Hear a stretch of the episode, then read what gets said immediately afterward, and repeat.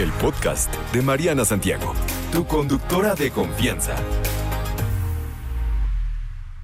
Y vamos con la entrevista de confianza. Salvador Guerrero Chiprés, con él me enlazo por teléfono en este momento. Él es presidente del Consejo Ciudadano y nos trae datos muy interesantes. Chava, ¿cómo estás? Bienvenido, muy buen día.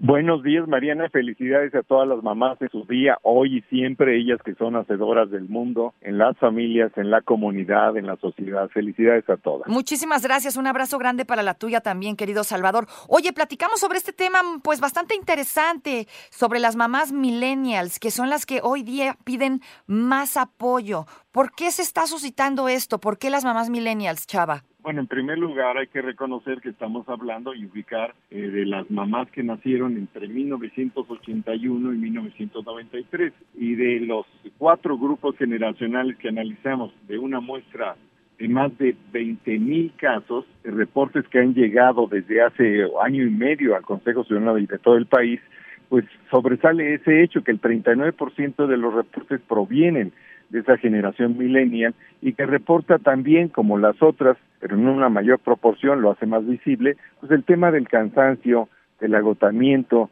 de sentimientos de culpa, de ansiedad, de situaciones emocionales que requieren atención y que eventualmente están revelando un desajuste respecto de las cargas de trabajo dentro del hogar, o pues también en, en el vínculo que se tiene con el mercado laboral, con el mercado profesional y eventualmente con las necesidades de las nuevas generaciones que son sus hijos y sus hijas y que requieren también una atención distinta en un contexto de predominio de la tecnología y de un diálogo digital que invade lo que es una convención de lo que deberían ser las mamás y lo que están siendo y cómo se sienten en ese contexto donde hay mucho trabajo, mucha necesidad de cuidado y una sobrecarga sobre ellos, porque el 33% pues son líderes únicas en su casa en todo el país.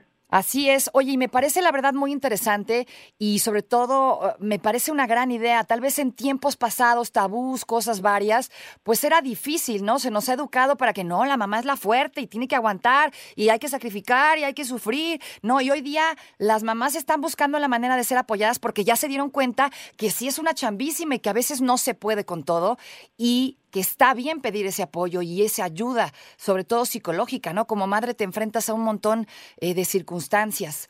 ¿no? Por ahí depresiones posparto, eh, madres solteras que tienen que trabajar eh, para, pues, eh, darles de comer a los niños y se encuentran con estreses, ¿no? Y con emociones encontradas y a veces uno no sabe cómo lidiar con toda esta bola de, sentimientos. Así que creo que esta nueva generación pues está cambiando, digamos, el curso de lo que hemos venido mm, viviendo, ¿no? Eh, en generaciones pasadas, lo cual me parece que puede ser de mucho provecho para la salud mental de las nuevas madres. Me parece que lo planteas muy bien, lo resumes de una manera exacta y yo diría que hay que responsabilizar también a los hijos varones y a los papás, ¿verdad? Porque en el tema de proporción de los cuidados, además de que necesitamos reflexionar como sociedad cómo nos vamos a hacer cargo de todas esas necesidades que surgen en las familias con respecto de las adultas mayores, de los niños, de las nuevas generaciones, de las esposas, de las compañeras que están tratando y lo están logrando muy bien de salir adelante, todo eso requiere una revisión de cómo hemos visto el mundo en estos últimos años. Creo que es un impacto positivo en lo fundamental y decirles desde la pues de la capacidad que tiene el Consejo Ciudadano, que somos 251 personas abogadas, abogados, psicólogas y psicólogos que estamos aquí para ayudarles, para acompañarles, que necesitamos crecer, continuar creciendo, asumiendo todas y todos, pero sobre todo a todas, que con dignidad, con respeto, con fuerza, con disciplina, se puede salir adelante, inclusive en los casos en que no está presente un padre de familia, porque, insisto, uno de cada tres hogares en nuestro país está liderado únicamente por mujeres. Así que en ese contexto, qué bueno que una nueva generación está planteando y visibilizando las cosas con mucha claridad y nosotros estamos ahí para acompañarles y también a las adultas mayores, que son abuelos o mamás, y a la nueva novísima generación, digamos, que está en este momento eh, que todavía no termina su ciclo generacional para conformar toda su adultez, pero que ya está ahí. Oye, Salvador, ¿cuáles son los problemas a los que más se enfrentan las madres hoy día? O sea, hablan para pedir apoyo y cuáles, digamos, eh, si me pudieras enumerar algunos de los casos, algunas de, eh, de, de, los lugares en donde se siente esta necesidad, ¿cuáles son los problemas a los que se enfrentan o a los que más se enfrentan? Bueno, voy a mencionar tres temas que mencionan más. El primero son los problemas de pareja que puede estar asociado con una interacción que se está revisando con la propia pareja y que eventualmente puede esconder en un principio de la conversación con nosotros violencia familiar y de género dentro de la propia familia, pero a veces se presenta solamente como necesito ayuda porque tengo un problema de pareja. Okay. A veces es solamente eso. Uh -huh. Segundo, es muy frecuente problemas familiares, es decir, en la relación con los hijos, con las nietas, con la mamá, con el papá. Y tercero, aparece como por tercera ocasión consecutiva en estos últimos años el asunto del duelo, que nosotros asociamos precisamente todavía a las repercusiones que ha dejado en la memoria eh, una persona que ya no está con nosotros y eso recurrentemente surgen las conversaciones. Esas son las tres principales razones por las cuales se comunican con nosotros. No sé si te responde. Sí, por supuesto. Muchas gracias, Salvador. Hablando de los problemas estos de pareja, ¿no? Que también con los años, bueno, ya hay mucha más apertura para hablar de temas que hace tiempo no, porque, repito, culturalmente las mujeres estamos hechas para aguantar y a lo mejor sí tenemos que replantearnos ya eso. Creo que muchas lo están haciendo y ya no permiten, por ejemplo, violencia en, en su familia, hablando de que ya no se dejan del que el marido les pegue y nos vamos con esta finta de que es que si me pega me quiere porque está interesado. O sea, estamos empezando como a replantearnos muchas cosas. Eh, ¿Qué puedes decirle a estas mujeres que de pronto todavía hay muchos casos que por miedo eh, porque qué van a decir eh, la sociedad, no mis hijos, no se atreven a hablar, a denunciar casos en donde atentan contra su salud mental y física. Bueno, primero que nada, déjame decirte que acabo de salir del refugio que tiene el gobierno de la Ciudad de México para mujeres en situaciones de violencia extrema. Acabo de salir de ahí, de conversar con la secretaria de las mujeres, la maestra Ingrid, Ingrid y ella pues presentó un discurso conmovedor ahí y yo te debo decir que la situación es que hay un empoderamiento inclusive de las mujeres más vulnerables que se atreven a decir un hasta aquí llegamos y se retiran de la relación con estos, estos personajes depredadores y violentos. Hay que señalar que la Ciudad de México es el único lugar del país donde una mujer puede reclamar que aunque sea dueño el, el varón de la casa donde ella vive, puede pedir que él se salga de la casa ante una agresión y eso hay que reivindicarlo. Y creo que en ese diálogo hay que asumir que de todos los grupos socioeconómicos, de todos los grupos etarios, de todas las demarcaciones, sigue habiendo mujeres que son víctimas del tipo de estrés extraordinario, ilegal y que puede ser eh, perseguible ante las autoridades y el Consejo Ciudadano les ofrece ayuda. Menciono rápido, Mariana, el teléfono es el 55 55 33 55 33. Pero más allá de eso, hay que decir, todas las madres de de nuestro país merecen ser felicitadas, Por apoyadas supuesto. siempre y no solamente este 10 de mayo. Exactamente. ¿Cuáles son las cosas que deberíamos, eh, digamos, de replantearnos para empezar a darnos Eh, cuenta sí, de que tal vez tenemos una idea un poquito romantizada de ser madres? Bueno, efectivamente, esa idea romantizada se inicia pues con una celebración que tiene un origen comercial y político. Recordemos que la Secretaría de Educación Pública y también un diario, en ese momento el Excelsior, eh, promueven la el establecimiento de esta celebración eh, precisamente en 1922, entonces cumple 101 años.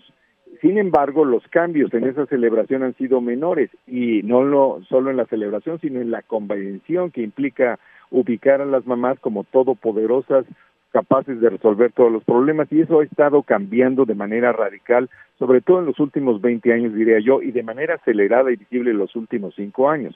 Así que en la narrativa del futuro, para dirigirme a tu pregunta, lo primero que tenemos que colocar es un sistema nacional de cuidados.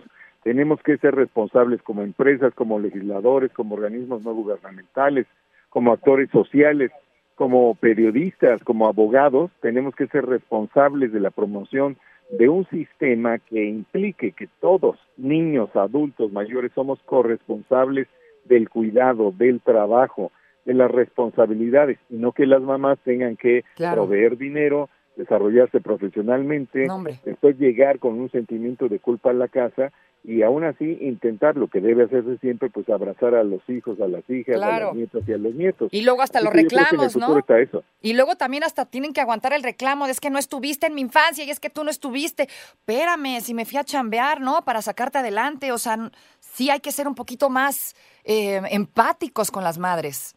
Y eso involucra, ya lo dices muy bien, a los hijos y a las hijas. Algunos dicen que ah, en última instancia no se les da eh, completa satisfacción a veces, ¿no? Siempre hay un reclamo que surge por ahí a los 15 años, o a los 20, a los 30, y aparece en contra sobre todo de las mamás que son las que están más presentes. Te digo un dato, por ejemplo, en el Consejo Ciudadano, los reportes contra el, el, voy a decirlo así, la visión infantil o adolescente, el mal comportamiento de los papás, subrayan que es la mamá quien maltrata. Nosotros decimos, bueno, si tú nada más tomas el dato y no pones el contexto, no entiendes. Pero es que las mamás están más presentes y es evidente, o casi una consecuencia obvia, que van a ser más señaladas al mismo tiempo que están más presentes y son más responsables que el padre abandonador o que de plano ni siquiera se apareció nunca o no reconoció la paternidad. Claro, y porque tenemos también esta vieja creencia de que es que los hijos, sobre todo cuando son chicos, necesitan más a la mamá que al papá y no, es esto es un equipo y es un 50-50. O sea, el padre no te ayuda, el, el padre es parte de esto. ¿Cómo podemos hacer también para cambiar esta mentalidad y que los padres participen un poquito más y se sientan, eh, digamos, la madre el brazo derecho y el padre el brazo izquierdo o al revés, como guste, pero son parte de una estructura eh, que le da forma que le da equilibrio ¿no? a ese crecimiento del niño. Nosotros sostenemos que tiene que haber un compromiso siempre convergente y virtuoso entre las autoridades educativas, los organismos de la sociedad civil, las familias, los líderes gobernantes, los líderes empresariales. Si todos construimos una cultura de responsabilidad desde la infancia que suponga asumir con toda claridad tareas iniciales para trabajar en pues en el desarrollo de las tareas domésticas, que asumimos también que todo el dolor que a veces sufre una persona puede ser atenuado por el abrazo de los demás, el hijo, el papá, el abuelo, y si entendemos que también los modelos de la masculinidad tienen que modificarse tempranamente, con esa responsabilidad colectiva, colaborativa, cooperativa, yo creo que las cosas pueden cambiar, pero en esto tiene que ver los medios, acaba de cambiar, si tú lo has visto, seguramente la noticia, ¿no? Hasta las canciones de algunas películas de Disney están cambiando, ¿no? Ya no deben de promover ciertos modelos machistas, y eso tiene que estructurarse, por supuesto, desde la más temprana infancia. Sí, definitivamente. ¿Qué le espera a las mamás de la generación Z? ¿Qué, qué podemos esperar? Bueno, aquí ya estamos hablando de la generación que nació entre 1994 y 2010. Los reportes que tenemos en el Consejo nos indican que el 23% de los requerimientos de atención ante el malestar emocional provienen de este grupo de la generación Z. El 28% de ellos establecen preocupación por qué eh, cuál es el modo de interactuar con la familia, con el entorno laboral y también con sentimientos de culpa. Algo semejante a lo que tiene la generación millennial, con menos intensidad si quieres, pero que ya aparece visiblemente en los reportes que hemos obtenido y que están abarcando en este caso 20.825, eh, digamos, pequeñas entrevistas que se realizaron para obtener estos comentarios de los cuales se deriva precisamente esta idea. Hay que comprometernos todos con un sistema de cuidados, hay que asegurar que, eh, que existe la probabilidad real de que podamos cambiar independientemente de nuestro pasado pues, sí machista, que prácticamente todos lo tenemos, que sí se puede resolver los problemas con una mirada nueva y que la construcción de esa mirada eh, supone también colaborar con nuevas identidades que tengan dignidad, que tengan respeto, que tengan reconocimiento por parte del papá, del hijo, del abuelo, sobre todo los hombres y del sistema patriarcal que está ahí y que por otro lado ya desde la polémica pues tampoco se dice con qué se va a sustituir, ¿verdad? Claro, definitivamente. Se trata, como bien dices, no de juzgar estas opiniones y estas ideas del pasado, sino de replantearnos para mejorar un futuro. Se trata de ver hacia adelante, ¿no? Ya no importa si la regamos o no la regamos, siempre se puede reivindicar, siempre se puede pues agarrar un nuevo rumbo y creo que es muy buen momento, ¿no? Estamos en un muy buen momento en donde viene esta transición y en donde estamos viendo las cosas de otra manera y nos estamos dando cuenta, nos estamos... Em, percatando, ¿no? De cosas que a lo mejor antes ni pensarlo, ni siquiera podíamos hablar, ¿no? Porque ¿cómo? Así es. Así que, oye, querido, platícame esto. Si yo necesito apoyo como mamá millennial o no millennial, porque el apoyo es para todas, em, ¿cómo me pongo en contacto con el Consejo Ciudadano? Bueno, pues les comento que tenemos cuatro sedes. Una está en Amberes 54 en la Colonia Juárez, otra en el Hidalgo Monroy número 100 en Barrio San Pablo en Iztapalapa, otra en Morelos y Pavón 33 en Azcapotzalco 30, eh, Centro, otra en Tintoreto 39 ahí en Santa María Nonoalco en la Benito Juárez y tenemos un módulo de atención en la central de Abasto. Y además tenemos un teléfono que también es WhatsApp, que es el 55 55 33 55 33 y ahí brindamos atención psico, eh, psicoemocional guía jurídica para todas las mamás de cualquier generación. Si ellas quieren, si necesitan el anonimato, se protege el anonimato. Si quieren ir al Ministerio Público, los acompañamos. Si quieren ir a eh, recibir a alguien en su casa, un abogado, un psicólogo, para que las convenza de la oportunidad que implica darle un viraje a la vida oponiéndose a pues la sobrecarga enorme de trabajo y los sentimientos de culpa y a, Y a demás. acceder a la salud emocional, cuentan con nosotros. Muchísimas gracias, Salvador Guerrero Chiprés, presidente del Consejo Ciudadano para 889 Noticias. Te mando un abrazo, muchísimas gracias. Igualmente, Mariana, y felicidades a todas. Igualmente, hasta pronto. Felicidades a tu mamá. No te preocupes, Mariana estará de regreso muy pronto. Recuerda sintonizarla de lunes a viernes de 10 de la mañana a 1 de la tarde por 88.9 Noticias. Información que sirve. Tráfico y clima cada 15 minutos.